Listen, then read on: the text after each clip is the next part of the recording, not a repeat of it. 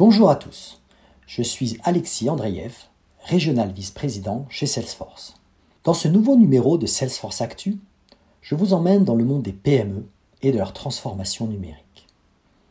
Les entreprises souffrent depuis le début de la pandémie. Des milliers de TPE et PME, soit la quasi-totalité des entreprises en France, se sont retrouvées en grande difficulté face à la crise qui a paralysé une partie de la France, mais aussi engendré de profondes mutations. L'Axel, qui est l'une des principales associations autour de l'économie numérique en France, et dont fait partie Salesforce, a sorti le 14 décembre son baromètre annuel Croissance et Digital.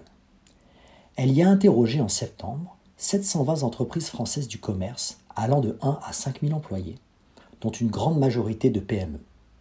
Salesforce est un des partenaires historiques de cette étude.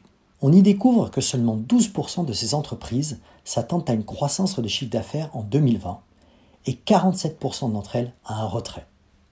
On peut imaginer qu'avec le deuxième confinement, ces indicateurs seront encore plus mauvais. Soutenus par l'État et les régions, les PME sont plus que jamais confrontées au besoin de se numériser.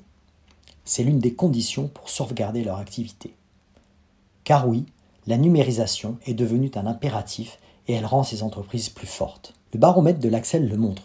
Les entreprises qui ont le mieux résisté sont aussi les plus digitales. C'est un vrai bouclier le numérique est considéré comme une opportunité par plus d'un dirigeant sur deux. Les 12% d'entreprises annonçant de la croissance en 2020 ont tout en commun d'avoir investi dans les solutions technologiques, telles que le CRM, l'analytics ou le marketing automation. Et ceci juste avant la crise et d'avoir joué la carte de l'omnicanalité. Pour un quart des entreprises de plus de 20 salariés, le développement d'une stratégie omnicanale doit être un objectif en soi. À titre d'exemple, alors que tous leurs magasins étaient obligés de fermer, Cosmiti a pu continuer d'animer sa communauté de clients et développer ses ventes à distance grâce à Salesforce Commerce Cloud, qui a été mise en place juste avant le début de la pandémie. Mais la vente en ligne et l'amélioration de la relation client, permise en particulier par les logiciels de CRM, constituent le carburant de leur résilience. En effet, 48% estiment que le numérique a amélioré leur relation client, un facteur critique de succès aujourd'hui.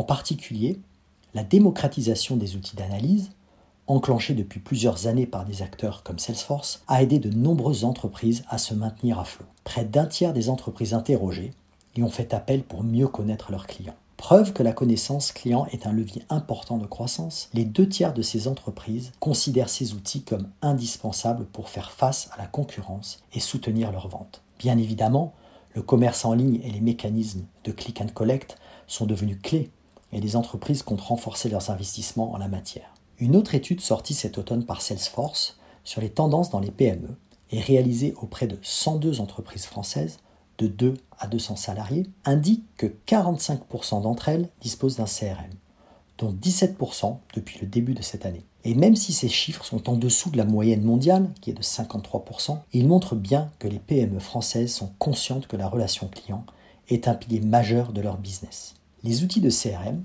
sont donc un puissant allié pour jongler en permanence entre de multiples tâches et fonctions. En retraçant l'historique des interactions clients, le statut de leurs commandes, ou en automatisant certaines tâches, le CRM aide les PME à gagner du temps et à mieux prendre soin de leurs clients, et en temps de crise, de garder un lien avec eux et ainsi de soutenir leur activité. La force d'une PME, c'est sa relation client bâtie sur la proximité et la connaissance de ses acheteurs. Maintenir cette relation est tout l'enjeu de ces entreprises qui animent l'économie du pays. Et cela n'a jamais été aussi vrai que depuis le début de la crise. Et eh bien voilà, c'est fini.